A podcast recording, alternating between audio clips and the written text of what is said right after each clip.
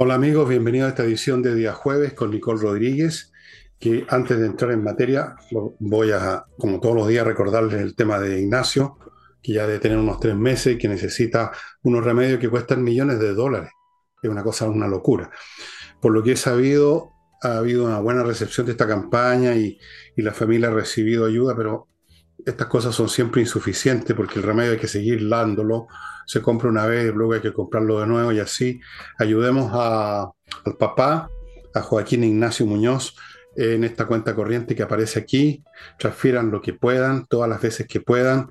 Ustedes verán, están advertidos.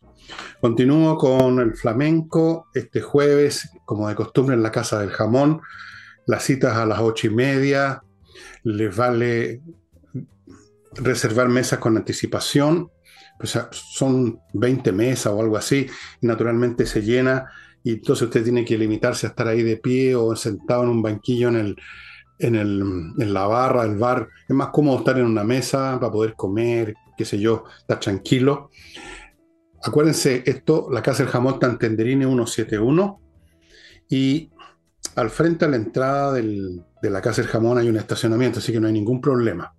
El espectáculo va a estar muy bueno este jueves hay una gran bailarina que se despide de Chile, se va por diversas razones y bueno, va a ser su, show de despedida.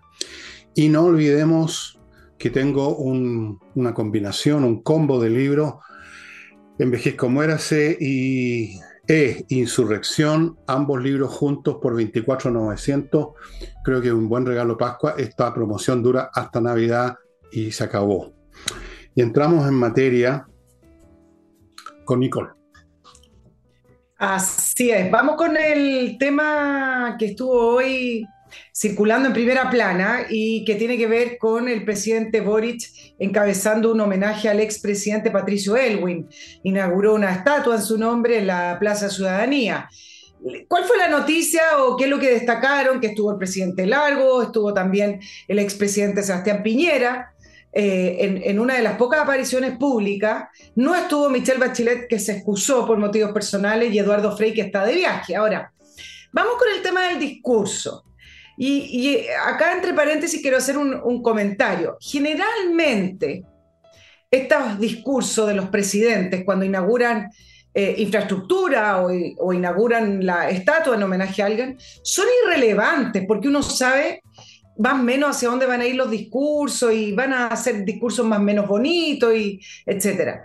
Pero en el caso del presidente Boric, estos discursos terminan siendo relevantes porque terminan siendo señales, terminan siendo también eh, la respuesta, aunque dure unos días nomás, a, bueno, ¿con, quién, ¿con qué presidente nos vamos a encontrar? ¿Qué va a decir ahora? Eh, ¿Realmente ya está más concertacionista que antes o no? Sobre todo sobre todo eh, con la figura de Patricio Elwin. Hoy revisé varias columnas, unas dos, que él escribió siendo, una siendo diputado, otra, eh, no sé si fue una columna o una entrevista, acerca de lo que él opinaba de, de Patricio Elwin, que fue quien encabezó la transición. Y al final, cuando uno ve esas opiniones del presidente Boric en su momento, uno dice, bueno, ¿qué va a decir ahora? Porque lo tiene que homenajear, ¿no? En esas columnas son puras, puras críticas con respecto a eh, cómo él encabezó y guió su gobierno en lo que fue el primer gobierno democrático después de, Pinochet. ¿Qué es lo que dijo que llamó la atención? En, en esta expertise que tiene el presidente Boric de decir las cosas según el contexto. Valoró obviamente el rol de Patricio Elwin en el retorno a la democracia, habló de los acuerdos a los que llegó Elwin y, con los cuales logró consolidar al Chile de hoy, dijo. También dijo que es bueno entenderse como portadores de esta posta. Eh, ya lo dijo, ojo, él esto ya lo dijo una vez en, en su discurso de segunda vuelta, cuando hablaba que estaban nosotros hablando de ellos, de su coalición, parados sobre hombros de gigantes, otra de las frases que a él le gusta, entendiendo que no, el mundo no parte con ellos y menos Chile, ¿no? Eh, dice que es una tremenda responsabilidad que nos, nos legan quienes estuvieron antes que nosotros, y habló de la famosa frase la medida de lo posible, diciendo que pertenece a los pueblos y a las mayorías, eh, en esta frase de que, pasa a ser un poco, em, no, no un poco, que, que fue una gran crítica del Frente Amplio y del Partido Comunista y de partidos de izquierda con respecto a esta frase que pronunció también Michelle Bachelet, con respecto a que hay que, hay que avanzar dentro de lo posible, ser realista, etc. Bueno, él repitió dos veces esta frase y, y posicionó lo posible dentro de lo que ahí ellos pueden hacer el esfuerzo de lo que pretenden hacer y luego de eso hizo un llamado inmediatamente a aprobar lo que ellos tienen hoy en el Congreso, la reforma tributaria, la reforma de pensiones y esa reforma de salud. Y entonces, volvemos al inicio, Fernando, acá lo hemos hablado harto, pero bueno, el presidente no deja de sorprender, diciendo que varios analistas hoy decían, bueno, esto es un presidente que ya está eh, girado hacia el socialismo democrático, que está eh, entendiendo el rol de presidente del los acuerdos de la medida de lo posible. El problema es que no hubo nadie del Partido Comunista en la ceremonia. ¿Y cuál es la importancia? Bueno, es que el Partido Comunista es la coalición de gobierno y el Frente Amplio es la coalición de gobierno. Tampoco estuvieron dos de los presidentes de, los principales partidos del Frente Amplio. Entonces uno dice, bueno, ¿a quién le habló? Le habló a su audiencia. ¿Y cuál era la audiencia? Estaba la concertación sentado hoy día. Ahí. Entonces, algo que eh, este presidente sabe hacer muy bien y me parece que tampoco va a reflejar eh, un tremendo giro porque los proyectos, que al final es lo, concreto y lo importante, los proyectos que han llevado al Congreso y las reformas que pretenden realizar no tienen nada que ver con los acuerdos y los consensos, independiente de que después esos proyectos vayan cambiando en la discusión parlamentaria. ¿A quién le habló, dices tú? Boris le habla a los que están, siempre, eso es todo. Boris le habla a los que están para ponerse en sintonía con los que están presentes. Si hubiera estado el Papa, habría, se habría persignado. Si hubiera estado el demonio, habría quemado azufre. Hay que entender, y yo no entiendo, lo que no entiendo es la poca, el poco talento de los llamados analistas en Chile que, que, se dejan engañar una y otra vez con, con estos, estos pases mágicos de... Boris ni siquiera es un mentiroso, porque el mentiroso sabe lo que es la verdad, por eso que puede mentir. Uno no puede mentir si no sabe cómo cambiar la verdad. Ni siquiera es un oportunista en el sentido clásico de alguien que aprovecha las circunstancias para fomentar eh, lo que él persigue, porque tampoco sabe lo que persigue, salvo el estar en sintonía con esos que están al frente. Si uno observa incluso sus gestos y sus palabras, no solo las de ahora, sino que las de antes, uno lo ve siempre en esa postura de ponerse en sintonía, de caer bien, de estar bien. Cuando fue años atrás al sur, entonces es cuestión de ver cómo le hacía reverencia a las meicas de turno que se le pusieron por delante y habló de los territorios liberados. Después se habla frente a gente en la concertación, homenajea al mismo al cual insultó y degradó cuando le estaba hablando a los a los genios resplandecientes de la izquierda extrema, de su, de su sector, del Frente Amplio. No tiene, no tiene una dirección determinada, salvo el complacer a los que están, mantenerse bien, estar bien. Él no sabe lo que quiere o lo tiene muy confuso. Y si no entienden esa psicología de este personaje, que aparte de ser así temperamentalmente tiene algunos pequeños problemas, entonces significa que nuestros famosos expertos y nuestros famosos analistas son francamente para la risa nada más. ¿Cómo no se dan cuenta qué clase de persona es este señor? Así que tratan de descubrir para dónde va, si para el centro, si para la izquierda. No va a ninguna parte. Él está donde están los demás. Depende de la audiencia. ¿Qué es lo que dijo cuando fue al Tedeum? Poco menos entre que rezó un rosario. Eh, él es así por eso que está ahí. Es un dirigente estudiantil todavía que se sube a un cajón azucarero a decir en la clase de estupideces que escuchan los estudiantes. Y se quedó en eso, esperando el aplauso. ¿Qué es lo que hay que decirle a estos estudiantes hoy? ¿Qué hay que decirle a estos otros estudiantes mañana? ¿Y qué es lo que pienso yo? No tengo idea. Ese es el presidente que tenemos. ¿Qué es el resultado, entre paréntesis, histórico de desmoronamientos ideológicos, políticos y valóricos de gran calado que a personas especialmente de mediano intelecto como Boric los dejan especialmente más perdidos porque no son capaces de reconstruir con sus propios mates un cuadro, un mapa, una ruta caminera, como le dicen, de crear un contexto. No, no, no están capacitados intelectualmente. Lo único que les queda es este afán por to please, por agradar, por estar en sintonía por recibir el aplauso. Eso es el presidente. Claro. Claro, y así se ganan elecciones. Así se puede ser dirigente claro. El problema es que hay que gobernar.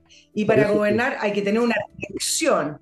Y ahí es donde eh, este gobierno, si no apunta a algo en específico, va a seguir fallando y va a seguir deteriorando el país. Pero tú sabes que ayer, en, en la entrevista que realicé en mi, en mi canal, en Francisco Rego, que es parte de Renovación Nacional y, vocero de Comiplata No, él decía, porque él es de la generación de Gabriel Boric en la universidad, que efectivamente uno no lo lee mucho, pero hay que entender siempre algo, eh, que esta generación de Boric en el gobierno, con el Frente Amplio, son neomarxistas, dijo. Ahora, entender el neomarxismo es difícil, ahí él lo explicó en la entrevista, etc. Entonces, efectivamente, en, en, en eh, propio de los tiempos, la, la, las explicaciones, las definiciones no son tan claras, pero sí tienen dos cosas claras, decía.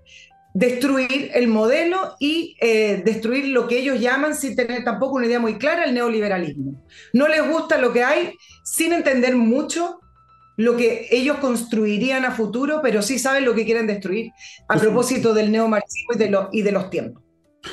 Eso lo hemos dicho como mil veces aquí en este programa. Porque destruir no requiere ninguna sabiduría ni carta de navegación. Tú agarras un martillo, estoy usando una metáfora, y rompes lo que está por delante. Cualquier imbécil hace eso. A propósito de la palabra imbécil que usó el ministro de Agricultura, que yo creo que debiera generalizarse en círculos de gobierno. Romper, cualquier idiota lo hace. ¿Por qué están rompiendo? Ya ni siquiera eso saben. Están desconformes, eh, les molestó no sé qué cosa en el modelo, bueno, siempre les molesta algo, y neomarxista yo creo que les hace un servicio tu entrevistado con calificarlos de algo específico. Neomarxista. Pero si no conocen nada de marxismo en primer lugar. Esta gente tú le haces una prueba del capítulo 3 del Capital y, les ponía un cero. No tienen idea. La teoría de la plusvalía no la conocen. No conocen nada no conocen absolutamente nada, así que no pueden ser neomarxistas. Para ser neomarxista primero tienes que ser marxista, tienes que conocer el marxismo para, entre comillas, superarlo y convertirte en neomarxista. Son unos pinganillas intelectualmente hablando, eso es lo que son, todos ellos. Y basta escucharlos, no se trata solo del presidente, basta escucharlo, basta ver lo que dicen, basta oír lo que dicen. Eh, su planteo, la manera como funcionan con el cantinflismo, con las palabras vacías, con conceptos que no podrían ni ellos mismos definir, aunque los están usando. Neomarxista es darle mucho crédito, mucho crédito. Bueno, por, lo menos hace bien un día escuchar un discurso no radical, ni polarizante, ni dividiendo entre buenos y malos, eh, entre buenos y malos y, llamando a, los grandes acuerdos y los avances en la medida de lo posible. Por lo menos un día de, de tranquilidad ciudadana. Usó, las mismas palabras que él, bueno, o sea, ¿te, das cuenta que busca la sintonía? Siempre, claro. La segunda vuelta fue pura sintonía con los votantes, ahora fue sintonía con la concertación, en otro momento sintonía con el Partido Comunista, en otro momento sintonía con los tontones del Frente Amplio, en otro momento sintonía con la señora, ¿cómo se llama esta señora de, la, de los retiros interminables? Esta... ¿Pamela Giles? ella. Siempre está en sintonía. O cuando viaja está en sintonía con. Estuvo en sintonía con el mexicano, con el cuate. Estuvo en sintonía tomando cerveza con el, con el Trudeau, que es otro personaje de ahí, ahí nomás. Siempre está en sintonía. Eso es todo lo que sabe hacer, ponerse en sintonía. Ahora, ¿para qué? ¿Por qué? Eso ya entra en el terreno de, digamos, la psiquiatría profunda, no me voy a meter ahí. Vean la serie Freud, a lo mejor les sirve de algo para entender a este personaje. Sí, sí. Vean, la entre paréntesis, está, es un poquitito de repente extrema, un poquitito gore y mucho sexo y muchas cosas raras, pero vale la pena. Antes de seguir, amigos, con Nicole, Les recuerdo que llegó una nueva partida de artículos en espacioajedrez.com y van a mantenerse los precios que hicieron que se extinguiera la primera partida, se fue toda, por eso que pidieron una segunda. Y además hay un beneficio increíble. Por cualquier artículo que usted compre, por los precios ridículos que están, usted obtiene tres membresías a cursos y actividades. O sea, usted compra, una, compra cuatro cosas por el valor de una y ese valor ya es bajísimo. Partió la inscripción además a un montón de nuevos cursos para toda clase de personas, para todas las edades. Tiene alumnos de 6, 7 años, tiene alumnos de más de 80, tiene alumnos que saben, tiene alumnos que no saben, y es un gran profesor, espacioajedrez.com. Sigo con compreoro.cl, ya sabe, el sitio donde usted puede comprar lingotes de oro o de plata, ambos con un 99,9% pureza, certificado por la Universidad Católica, un excelente resguardo, cosas físicas que tienen valor intrínseco, que usted va a tener controlado literalmente, literalmente en sus manos y que los puede vender cuando quiera. Usted está aliviado de que no tiene un valor así abstracto flotando en alguna bolsa, de repente se desploma la bolsa y usted se tiene que tirar por la ventana. Compreoro.cl, hay un local en Santiago, en Alonso de Córdoba 5870, hay otro local en Iquique, en la zona franca. Por último, entre al sitio y averigüe los detalles. Sigo con la Academia de Inglés, entrenainglés.com, que ofrece por menos de 400 lucas este verano a ofrecer un curso 24 clases de inglés. Mientras tanto, está ofreciendo el... Bueno, vaya al sitio y hay una sección e-commerce donde usted puede hacer uso del servicio Read and Discuss, leer y discutir para mejorar, para practicar su inglés si es de nivel medio para arriba. Si es de nivel menos que medio no le va a servir. Continúo con KMRP, un software financiero integral para toda clase de empresas, todos los temas vinculados con contabilidad, manejo de stock, planillas de pago de sueldo, cotizaciones, la relación con el banco, con, servicio, eh, con el servicio de impuesto interno, todo, todo, todo, todo, todo, todo, KMERP. Invierta en USA. Si usted está viendo este programa, antes, pongamos tipo 10 de la mañana, 11, todavía quizás tenga tiempo de hacerse presente en el seminario online que hoy, jueves a las 12, va a ofrecer Invierta en USA. Hay que inscribirse en un formulario, no sé si hay tiempo, pero quizás sí. Un formulario que está en la página web, inviertanusa.cl, indicando, indica ahí que usted llegó ahí por haber visto este programa y qué es lo que van a encontrar ahí en este seminario, un montón de cosas. Por ejemplo, los que ya tienen propiedades en Estados Unidos o están pensando en comprar, los van a hacer conocer las garantías que poseen y las responsabilidades que debe cumplirse cuando se es propietario en Estados Unidos. Además hay un lanzamiento, van a conocer el lanzamiento de un proyecto en la costa oeste de Florida con valores eso de la costa oeste me suena raro porque la única costa que tiene es el este, el Atlántico, pero en fin, con valores desde 340 mil dólares y posibilidades de financiamiento hasta un 70%, en fin, vea los detalles, ojalá alcance. Y en cualquier caso invierta en USA.cl, ya sabe, está para atenderlo, para que ustedes sus inversiones en Estados Unidos sean absolutamente realizadas con toda facilidad, con cuenta corriente en banco norteamericano, crédito, sociedades comerciales en Estados Unidos, todo lo va a ayudar, incluyendo obtener una, visa de residencia, invierta en. Y termino este bloque con miclimo.com, que entrega la mejor climatización. Hoy día estuve hablando con la gerenta de esa empresa, que ha ganado premios internacionales, y me dice que es tremenda la demanda, así que si usted quiere tener aire fresco y no asarse este verano, vaya ya poniéndose en contacto, porque cada día es más la demanda. Volvemos con Nicole. Y a propósito de la presencia del expresidente Ricardo Lago en la ceremonia de en honor a Patricio Elwin, em, se le consultó por el nuevo proceso constituyente, sobre las negociaciones, que ya vamos a hablar de eso, pero además se le consultaron por unas palabras que él eh, dijo en em, la Comisión de Desafíos del Futuro y Ciencia y Tecnología e Innovación en el Senado, donde fue invitado a exponer. Y en esa exposición, el presidente Lago habló de tres grandes desafíos de Chile. La cuestión constitucional, la inflación y la seguridad ciudadana. Tres cosas que me parecen que no tienen ninguna novedad, ni que las pronuncie él, ni que las pronuncie nadie, porque son las que aparecen constantemente en las encuestas y por lo demás se entiende que la seguridad ciudadana, la inflación, que no es la inflación, es la economía en general. Claro, la, inflación es el factor hoy que más eh, tiene notoriedad, pero tiene que ver con la economía y la cuestión constitucional. ¿Y qué es lo que dijo el, el, expresidente Lagos con respecto al panorama de Chile, que fue tan alabado y que acá yo quiero hacer un punto? El, el expresidente dice que eh, Chile no está a la altura de lo que fue. ¿Y qué les pasó a ustedes los chilenos, diría un extranjero? ¿En qué momento se pasmaron? ¿En qué momento empezaron a gastar lo que no tenían? Entonces, dice, nos, obliga a pensar de una manera muy profunda y todos quedaron, oh, el expresidente Lagos dijo lo que nadie se atreve y acá yo quiero hacer un punto. Hay personas, hay líderes, hay personajes que por alguna razón de la historia, porque quedan con algún tipo de prestigio o porque tienen carisma o por lo que sean, lo que digan pasa a ser algo tremendamente importante y profundo. Las preguntas que hizo el presidente Lago no tienen ninguna importancia porque todos sabemos de eso. Lo que hubiera sido interesante y hubiera sido profundo es que el presidente Lago respondiera a esas preguntas.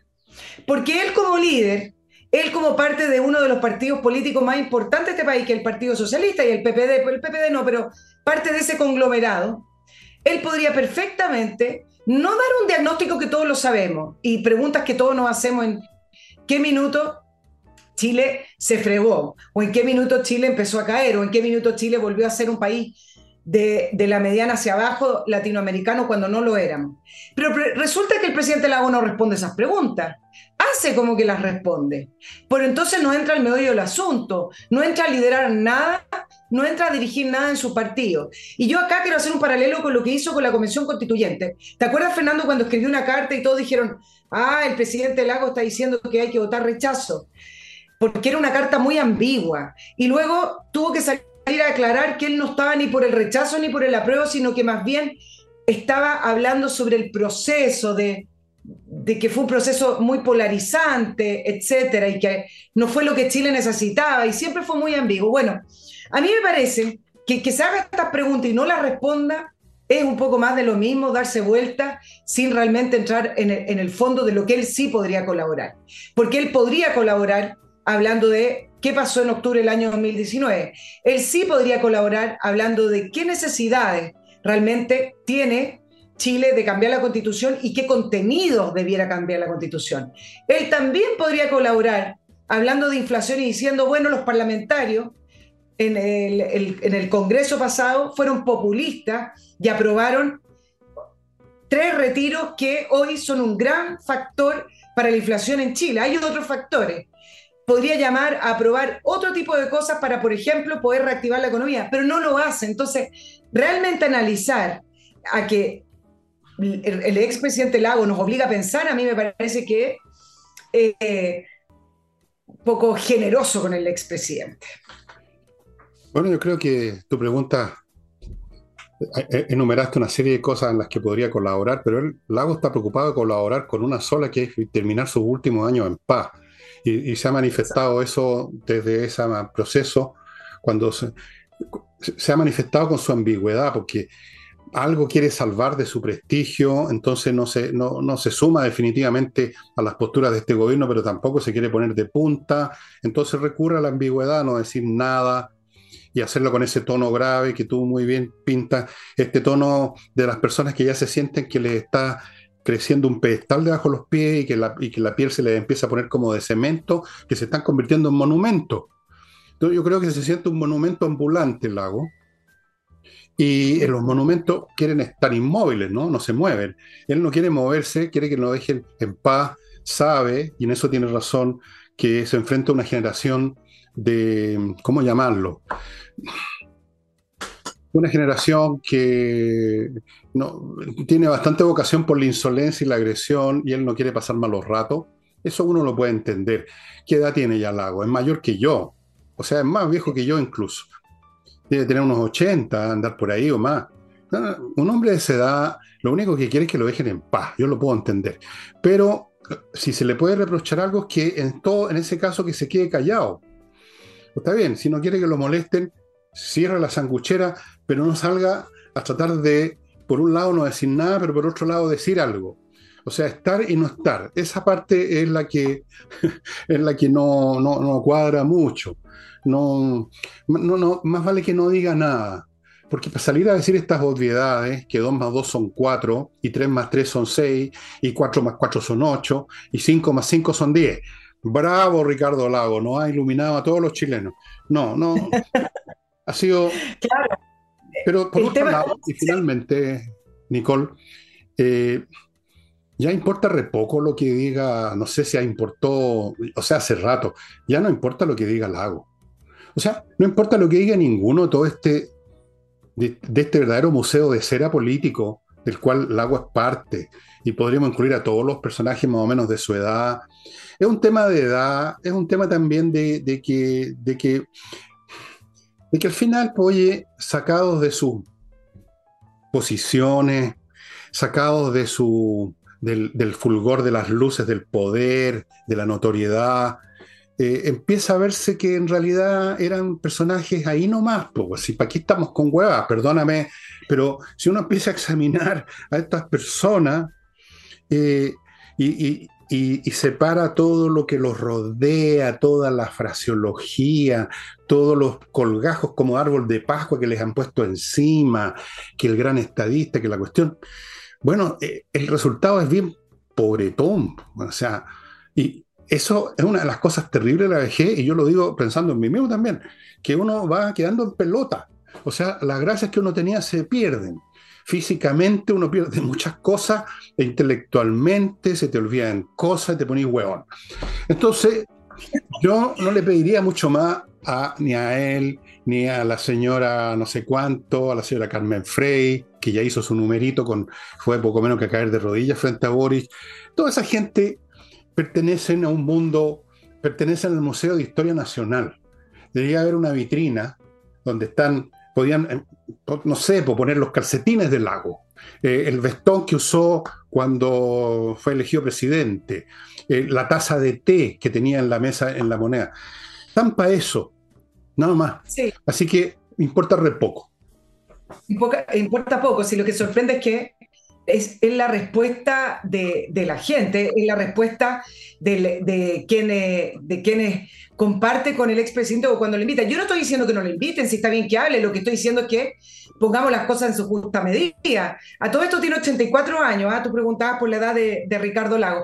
Eh, claro, pero el, punto es que hay ciertos personajes, y tú esto lo vas a entender porque tú has leído mucho historia, así como pasa a veces con los actores y las actrices en Hollywood, que da lo mismo lo que hagan, van a ser aplaudidos como si fueran realmente maestros, fueran lo mejor y excepcional del mundo. Me parece que con lo de Ricardo Lagos también, porque efectivamente quedó con esta imagen de este, de este gobierno, este gran estadista. Yo creo que se avanzó harto en el gobierno de él, pero su gobierno también tiene, tiene eh, unas áreas oscuras tremendas y me parece que una de las primeras tiene que ver con los sobresueldos, que en este país, como todo, cuando tiene nombres como si fuera legal. Pero durante el gobierno de Ricardo Lago, a los ministros se les pagaba con sobres con sueldo. Eso en cualquier país. Qué rico, ¿ah? En cualquier país, con dos dedos de frente, hubiera sido un escándalo para que cayera un gobierno.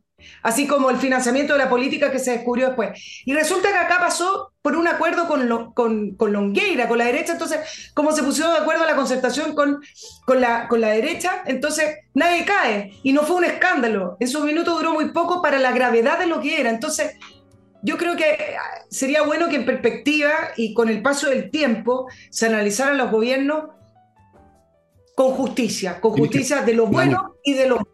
Tienes que esperar unos 100 años, ya vas a estar muerta tú también. Eh, ¿Cuándo se hace justicia? ¿No es acaso ministro al Interior una persona que defondó la Municipalidad de Santiago? ¿Qué justicia se hizo ahí?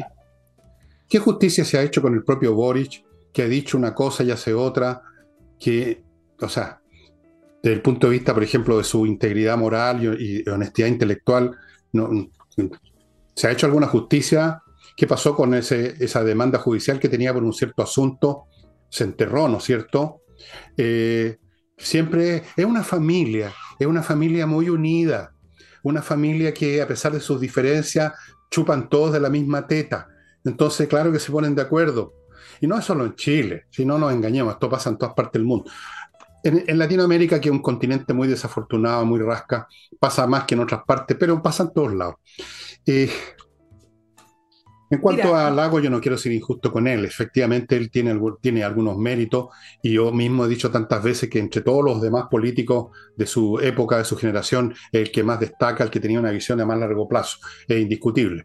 Pero lamentablemente en sus últimos años eh, ha optimizado tanto, ha priorizado tanto el tema de vivir en paz, que cada vez que habla dice alguna ambigüedad, eh, que tan distante a ese dedo con que le indicó a Pinochet, y a usted le digo, bueno, ese dedo se lo cortó hace se los cortó todo, está así, hace rato. bueno, voy a otro bloque, voy a otro bloque, mira que estamos con los tiempos y tú sabes. Amigos, en un software para administrar edificios y todo este tipo de cosas, condominios, pero edificios específicamente en este caso, es el que tiene Edifito, una empresa que tiene este, este mm, software eh, cascando por todos lados de América Latina. Son miles los edificios que están manejados con Edifito, con este programa, que es un software integral para la administración de todos los aspectos de un edificio que un edificio no es meramente un objeto sólido. Hay temas contables, planillas de sueldo, que el asesorista, que el jardinero, que la cacha del spa, millones de cosas. Edifito. Sigo con AutoWolf, esta empresa que va a su casa a dejarle como nueva la carrocería de su vehículo y eso lo hacen el día. O sea, llegan en la mañana y en la noche cuando se van, su vehículo está impecable y usted ha podido ver lo que hacen, por lo tanto no tiene ninguna duda de que fue un trabajo a la virulí, como en tantos talleres de desabolladura, que realmente es una vergüenza. Como lo hacen, a veces tapan con masilla los huecos, nada más. Estos lo hacen bien delante suyo en un día, estimados amigos, autowall.cl. Saludo aquí ahora y lo estrecho entre mis brazos cariñosos a un nuevo sponsor que se llama Duemint. Eh, lo están viendo, espero, espero que esté saliendo el afiche. Esto es una plataforma para que las empresas procesen una de las cosas más difíciles del mundo, que es la gestión de cobranza. Por Dios que cuesta sacarle la plata a los clientes a veces. No lo sabré yo. Jubile el teléfono, la planilla, el lápiz, el papel. Es una plataforma en línea para que usted tenga las herramientas que le permitan optimizar el flujo de dinero por los productos, los servicios que usted entregó a los clientes y los clientes tienen que pagar, pues, ¿no? Pero a veces se demoran. Para que le paguen a tiempo, mejorando hasta un 70% la efectividad en los pagos. O sea, usted va a eliminar muchos de estos cachos, de, de esta gente que no paga, estas empresas que no pagan, y para estos efectos tiene un montón de virtudes que yo lo invito a ver en el sitio de ellos que está acá a mi derecha, como por ejemplo un recuerdo automatizado de los links de pago, eh, conciliación bancaria, conectado facturador y banco, o sea, un montón de cosas de ese tipo para las cobranzas, estimado amigo. Due Mint, para que no se quede Due usted con los cobros, Due Mint. Y termino este bloque con los amigos de Salinas y Ojeda, un bufete de abogados que se especializan en temas civiles. Eso es lo que se dedican nada más. Por lo tanto, son muy efectivos, tienen una gran tasa de éxito. Eso usted lo puede comprobar. Está, es transparente esa información. Así que si usted tiene un problema que lo va a llevar o que lo está llevando a una corte, más le vale ponerse en manos de expertos. salinasyojeda.cl es el sitio donde los va a encontrar. Volvemos con el Museo de Cera. Ya nos mostraste a Ricardo Lago. ¿Qué es lo que hay en la próxima vitrina? Vamos con el, con el otro museo. No, a propósito de, la crítica de Ricardo Lagos con respecto, no, la crítica, el llamado de alerta con respecto a la inflación, uno de los principales problemas. Hoy estuve mirando discusiones en el, en el Parlamento, en el Congreso, y vi una discusión, y esto eh, tiene que ver con economía y la inflación, una discusión entre Pamela Giles y Carol Cariola, quien preside la Comisión de Constitución de la Cámara, en que Pamela Giles le enrostaba a, Carol Cariola que ella era una defensora del neoliberalismo porque no quería poner en tabla el sexto retiro y después le contesta a Carol Cariola, da lo mismo lo que dijo porque en realidad me parece una discusión muy, muy tonta y muy, muy infantil. El punto que quiero plantear acá, junto con la idea que ya levantan algunos diputados de hacer el 26 de, de, de diciembre un día feriado, porque fíjese que como el lunes cada 26 hay que trabajar y el 24 y el 25 entonces estamos en fiesta, entonces hay que agregar un feriado más. Digo, ¿cuándo? Y esa es la pregunta que tiene que hacerse también el presidente Lago. ¿En qué minuto caímos con este nivel de parlamentarios populistas en este país? Que es parte del declive de este país. Los retiros comenzaron no porque estuvieran preocupados del el COVID desde los encierros, los retiros comenzaron como una apuesta populista de regalar y de botar dinero a la calle para las personas. Y resulta que hoy la principal discusión con todos los problemas que hay en Chile, que una, la principal discusión es una, una pelea entre dos, dos diputadas por poner en tabla el sexto retiro y luego otros que están planteando hacer feriado el lunes 26 de diciembre. Entonces, creo que partamos por el Congreso también, para hacernos la pregunta, porque quizá ahí está la respuesta. Bueno, tú sabes, conoces esa frase que el chancho, al chancho le dan el afrecho, ¿no? No es culpable. esto es resultado de una masa electoral formada por dos o tres generaciones de ignorantes, gente que viene siendo mal educada desde los años 60, 70, diría yo 80, gente que se educó viendo televisión, viendo Sábado Gigante, viendo a Espinita, después se metieron a la internet, dejaron de pensar, dejaron de estudiar. Entonces ese es el tipo de gente que elige a los pánfilos que llegaron al Congreso. Si estos gallos no llegaron a una nave espacial, fueron puestos ahí por el electorado. Entonces preguntémonos qué clase de electorado tenemos en Chile. Tenemos un electorado de masas, de masas en que es preponderante la ignorancia, y no voy a decir estupidez porque quiero ser suave hoy día, estoy amable. La ignorancia, llamemos así. El populismo se basa en el pueblo. Si el populismo, todas estas cosas existen porque alguien vota por ellos. Si existen una Pamela Giles y una, una Cariola, eh, dos titanes del intelecto, Einstein y Oppenheimer discutiendo de altas matemáticas, si existen estas personas es porque los pusieron ahí. ¿Quién los puso ahí? Doña Juanita, don Juanito, que no sabe ni la tabla del 2 Estamos en una sociedad con una democracia de masas profundamente ignorante. En otros países también se ve ya el mismo fenómeno, pero menos fuerte porque el, nivel educacional es más alto. Es cuestión de ir a Europa y uno se nota al tiro la diferencia que hay entre el gallo medio de Europa, no digo un genio, un tipo normal de Europa es mucho más culto e inteligente que un tipo normal de América Latina o de Chile, evidente. Entonces también es evidente que su juicio político es distinto y tiende a ser un poquito más racional, más reflexivo antes de elegir a un pánfilo o una pánfila al Congreso. Así que esa es la explicación. Esto es un resultado masivo, histórico, que obedece a causas muy de fondo. Y como te digo, el chancho, al chancho le dan a Frecho, ¿no? El chancho no tiene la culpa, la culpa es del que le da a Frecho. Exacto. Ahora, tú no puedes decir como parlamentario que estás preocupado de la economía, que estás preocupado de la vulnerabilidad en la que han caído familias en este país y de cómo viene la mano este 2023, muy malo económicamente, decir, ya, pero entonces hagamos un feriado. Eso no conversa. Tampoco tú puedes decir, bueno, entonces hagamos un sexto retiro, porque son literalmente lo opuesto a preocuparse de la economía. Si quieren, si quieren que realmente este país levante la economía, bueno, trabajemos más, no pongan más feriados, no saquen más retiro porque va a seguir aumentando la inflación. Son cosas diametralmente opuestas. Pues, pero eso no lo entiende el pueblo chileno. El pueblo chileno entiende que le están dando otro feriado que rico. El, el diputado entiende que está ganando unos puntos de rating. Eso es todo, no ven más allá. Y después cuando el país se arruina, eh, buscan a quién echarle la culpa. Por supuesto, la culpa es de los imperialistas, de los fascistas, de los empresarios, de la gente de arriba, de los explotadores.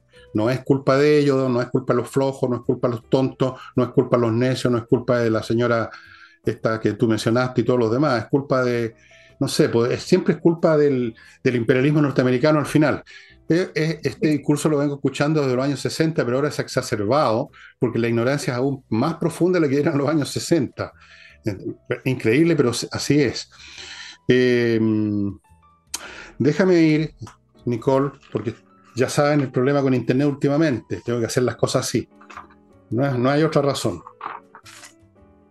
Te pillé, es lo que dicen en tepillé.cl a los tipos que tratan de entrar a su empresa a robarle, a robar, porque esa es una industria que creció en, en Chile sin ningún problema. El robo, gracias a la señora del este es un país acogedor, eh, a una persona conocida hace dos días la asaltaron, unos venezolanos me contó.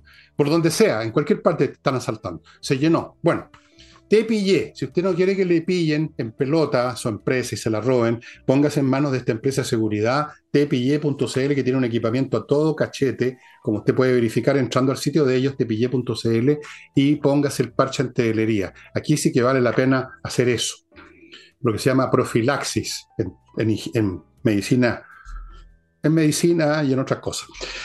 Fastmark, amigos, embarque aéreo y marítimo, courier desde Miami a Santiago en grande y en pequeño, para grandes empresas o para personas, grandes cantidades o pequeñas cantidades, paquetería o insumos y qué sé yo para una empresa. Todos los servicios vinculados con traer cosas desde Estados Unidos, Fastmark, empresa chilena que conoce muy bien el mercado nacional. Y termino con otro, este bloque lo termino con otro buffet de abogado que es el de patriciastocker.com, dedicado a registrar su marca, su invento. Se acaba de inventar el fuego, señora y señor, no se lo vayan a robar. ¿ah? Entonces, regístrelo con patriciastocker.com. Ahora, si lo que usted inventó es un nombre para su empresa, como yo hice con el Villega, no, no fui yo, fue alguien de mi familia, ni me acuerdo quién, lo inscribimos. Uno lo inscribe porque si no uno puede tener problemas. Y la inscripción no es una vez, hay que estar renovando, hay que estar cuidando el asunto. Alguien se tiene que hacer cargo. ¿Y quién se hace cargo? patriciastocker.com. Que no lo pillen con los pantalones abajo, estimado a mí. Volvemos con Nicole. Oye, es un comentario muy cortito. ¿ah? Se rechazó al candidato José Morales como fiscal nacional. Esto fue hace poco mientras grabamos el, programa. Y acá quiero decir solo dos cosas. Eh, en general, cuando, cuando se rechazan estos candidatos, se tiende a decir, bueno, esto es una derrota para el presidente Boric, porque es el candidato que él propone el Senado de, de la quina que propone la Corte Suprema, eh, y es una derrota para el gobierno. Y yo he estado observando la elección del fiscal nacional, de la elaboración de la esquina y la respuesta a las personas, y me parece que la elección del fiscal nacional, a pesar de la importancia que tiene, es una elección muy ajena a la gente y es una elección muy ajena a las personas. Por lo tanto, esa percepción de derrota más bien tiene que ver con un gallito interno, un gallito político de derrota entre ellos, es decir, entre la oposición y la coalición de gobierno. Ahora, no votaron todos a favor del candidato del presidente Boric eh, desde, la, la, desde el oficialismo, pero de todas maneras, cuando se analiza esto como la gran derrota del presidente que va a, va a tener que proponer otro nombre y finalmente van a llegar a un acuerdo porque alguien tiene que salir electo, ¿no? Pero el punto es que la ciudadanía no, no, no está involucrada en esta elección como para incluso proyectar y decir, bueno, este, este es un gobierno derrotado. Lo único que demuestra uno que no ganó el gallito el presidente, tampoco era el candidato preferido del oficialismo, porque cuando se dieron cuenta que la candidata que ellos querían no tenía votos, tampoco la, la presentaron. Y tres, lo único que vuelve a demostrar es la debilidad del gobierno eh, con el Congreso, eh, en el cual no lograron poder llegar a acuerdos internos, porque antes de que voten, Ustedes saben quiénes están ahí presentes en el Congreso. Ana Liuriarte, la ministra Toda, que están todo el día ahí. Oh, puro genio resplandeciente. manejando, manejando y ofreciendo algo por los votos. ¿Cómo se llama este caballero Morales? José Morales. Tienes razón que a nadie le importa. Yo no he visto gente en las calles con un cartel que diga Morales sí, otro no. ¿ah? Y muchedumbre desfilando con antorchas prendidas, no. Realmente le importa un huevo a la gente. Tenemos problemas más serios. Como te digo, salimos a la calle y nos asaltan. Primera cuestión. O sea, ya es verdad. Cuesta salir a la calle y ahora uno tiene que salir armado, literalmente. Yo salgo armado de mis muletas, por ejemplo, que tienen unas puntas filosas. Así que lo de, claro, no hay ninguna derrota, la gran derrota de la gran derrota de, del señor Boris y su círculo de genios deslumbrantes de estas generaciones todavía no se va a producir. Va a ser otra gran derrota, pero todavía no. Esto no es nada. Esto, nada, cero. Y bueno, en lo internacional, ¿qué les puedo contar yo? Se los voy a contar un día en que esté solo, el, qué, está pasando en, entre Ucrania y Rusia. Los rusos ya no hayan que hacer, pero en fin, se los voy a contar después. ¿Qué está pasando en China? También se los voy a contar después. Eh, ayer hice un análisis sobre eso, he recibido comentarios muy interesantes de personas que estaban también, viendo el mismo proceso mundial hacia el control en gran escala, porque si no, El problema es que se puede controlar en buena o en mala. Y obviamente que el Partido Comunista Chino, chino controla en mala, en mala. Em, y en los chilenos... ¿Mm? Dime. ¿Te algo para hablar de internacional? Dime.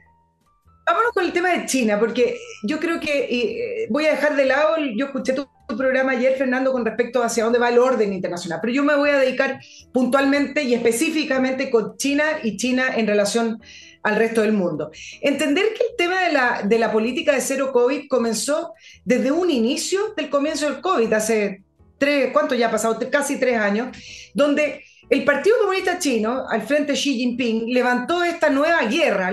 las dictaduras, los regímenes autoritarios siempre necesitan un enemigo. Siempre necesitan un enemigo para reivindicarse y para poder tener a los ciudadanos desde, desde su vereda. Y acá hubo un relato y era, vamos a combatir la política de, o sea, vamos a combatir el COVID y con todo para cuidar a los ciudadanos, etc. Y en un minuto, este relato pudo calzar con la ciudadanía porque lo hizo el resto del mundo. ¿Cuál es el problema que está ocurriendo hoy en China? Es que el resto del mundo ya no lo sigue. El resto del mundo ya no está.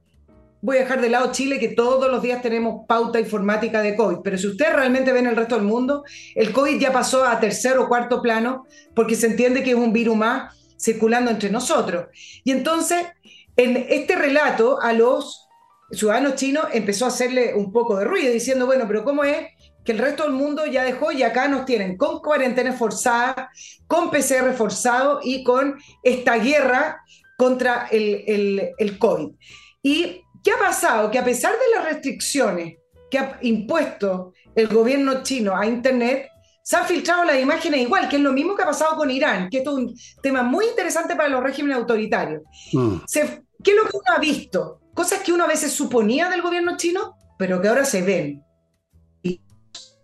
testimonio.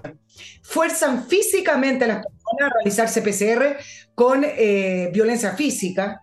Los policías, hoy día vi un video de policías, cuatro policías, maltratando y golpeando a un manifestante frente a, frente a sus hijos pequeños, solo porque había salido a protestar. Cierres completos de ciudades que están totalmente cercadas por policías o por militares el código QR que está anexado a los PCR, ¿qué pasa? Estás obligado a hacerte los PCR, te entregan un código QR y ese código QR tiene una luz roja o una luz verde. Ese código QR tú lo tienes en tu celular y lo necesitas para poder entrar a cualquier lugar, parques públicos, eh, centros comerciales, edificios, etc. Entonces, y además, si no es por contagio, cuando cierran, hay veces que han cerrado ciudades por prevención como sea, por algo por manga, el tema es que tienen a la población sumida y controlada eh, bajo coerción de la fuerza pública. Entonces, ¿qué ha pasado con China políticamente? Y esto es interesante como lo que planteaba en un principio. Hay un cambio de imagen. Una cosa es suponer que hay violaciones en los derechos humanos, incluso leer informes de la ONU, no de la expresidenta Bachelet, sino que otros informes, donde, por ejemplo, se ratificaron las violaciones eh, a las minorías musulmanas como los uiguris. Eh, una cosa es entender que igual estamos frente a un régimen autoritario y que deben ocurrir cosas, pero otra situación para el mundo y para, para la gente es ver videos, fotos y testimonios in situ de cómo actúa la fuerza policial, la fuerza militar y el gobierno chino. Y esto va a llevar a un cambio que comenzó antes, si, lo queremos posicionar en un tiempo evidente quizás podría ser con el discurso de Trump, pero no fue ahí, ¿ah? en todo caso. Pero fue Trump el que levantó la voz de que al final el enemigo acá es China. China es un régimen autoritario, China es el que está creciendo económicamente. Él lo, lo planteó como una guerra comercial, pero también era una guerra política. De, de, de posicionamiento geopolítico. Inglaterra, ante esta situación, ya hace dos semanas, anunció que era el fin de la era dorada de las relaciones con China. Este fue el primer discurso de política exterior del primer ministro Sunak, donde varios le llamó la atención que haya puesto a China como, como primer factor en su discurso y dijo, se acabaron los tiempos, yo, yo lo voy a poner en mis palabras, pero no lo dijo así, del buenismo con China. Ahora China se convirtió en un desafío para los valores y nuestros propios intereses. ¿Qué otra cosa está pasando que es interesante?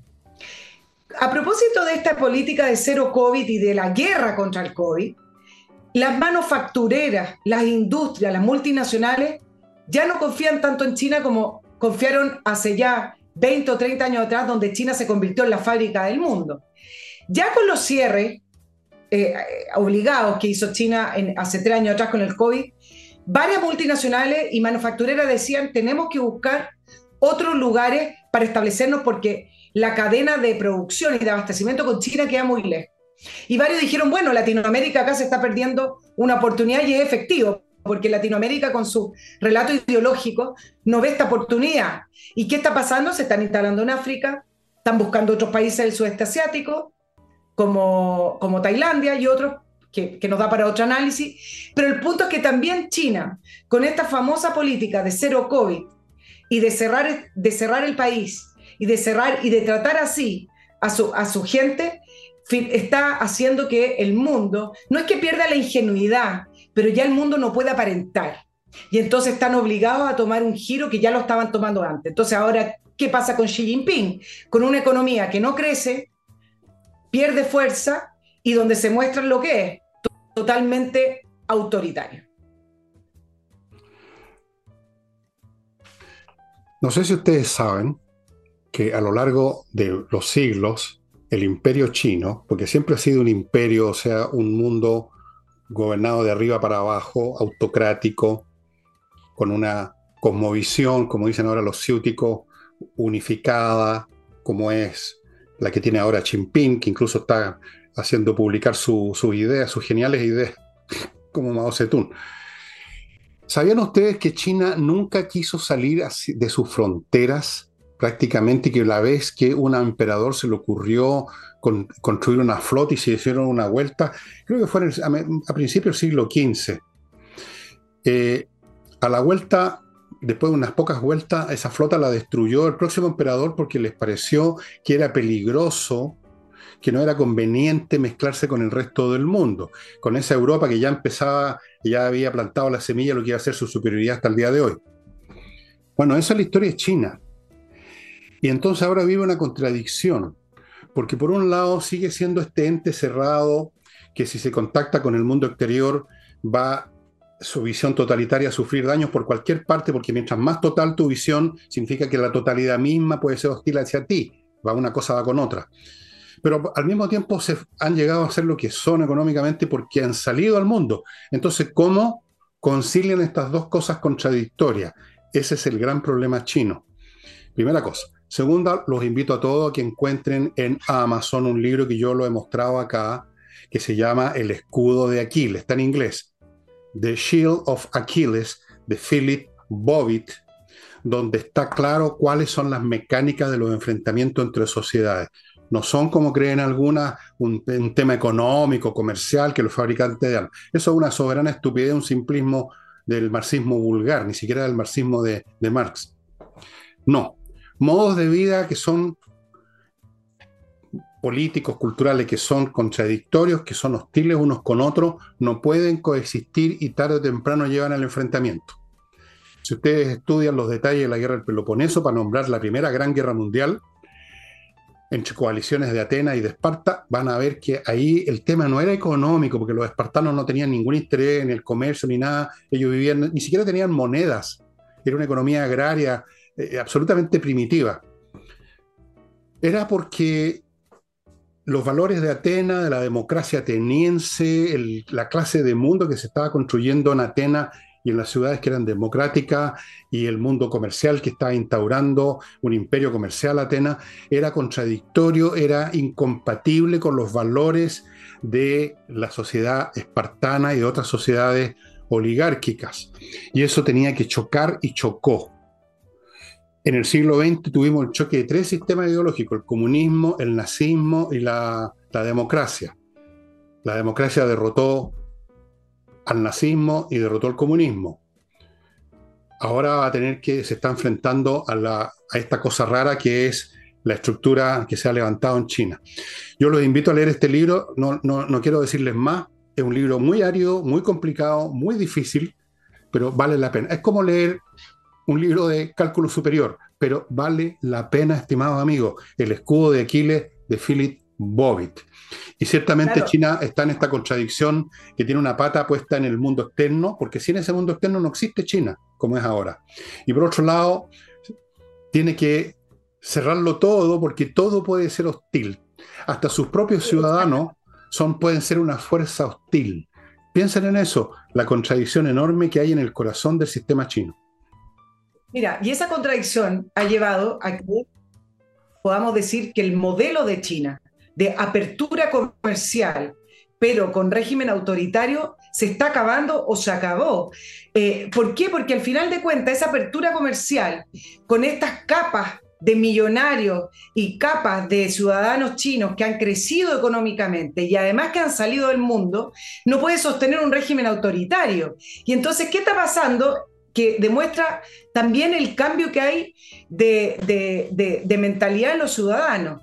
La gente, compara, no la gente, algunos analistas comparaban estas protestas y estas manifestaciones con Tiananmen. ¿Por qué? Porque desde 1989 que no se veía salir así a los ciudadanos chinos.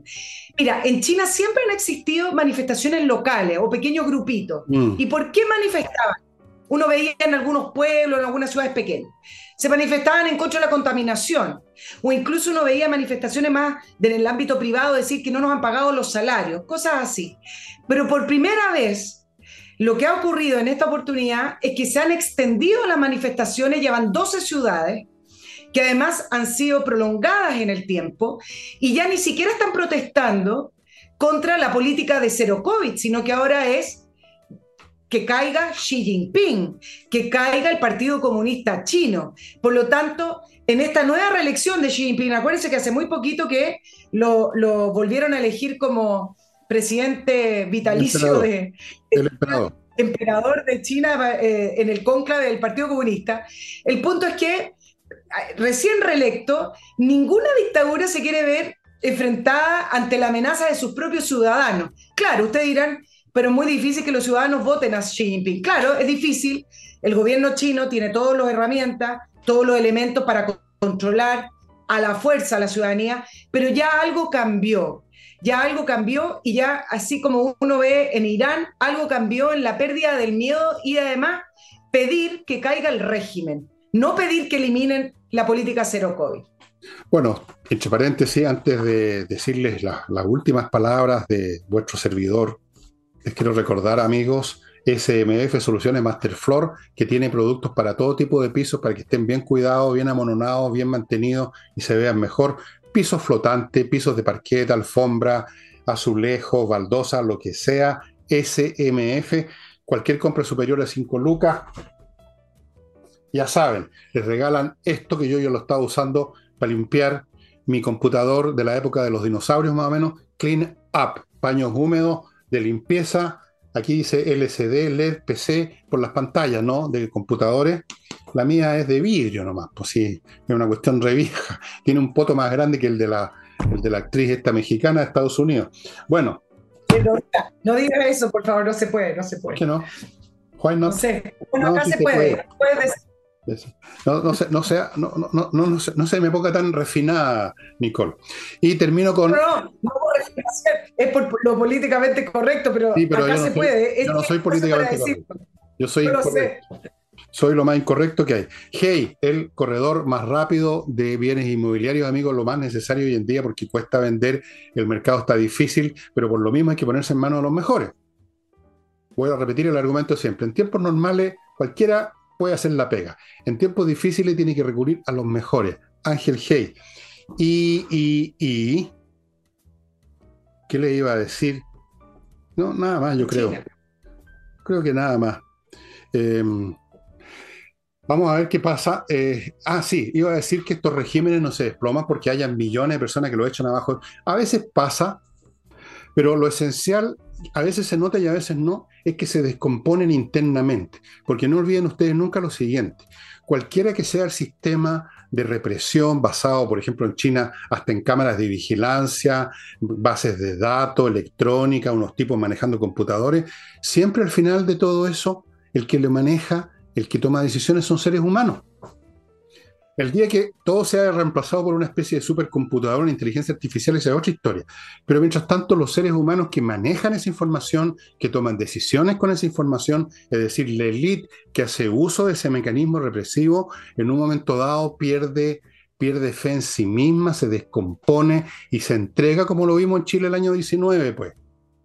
El año 19 las fuerzas de la derecha tenían a, su, en sus manos incluso la potestad legal de sacar a las Fuerzas Armadas y liquidar estas cuestiones que habían en las calles y no lo hicieron porque estaban internamente descompuestos.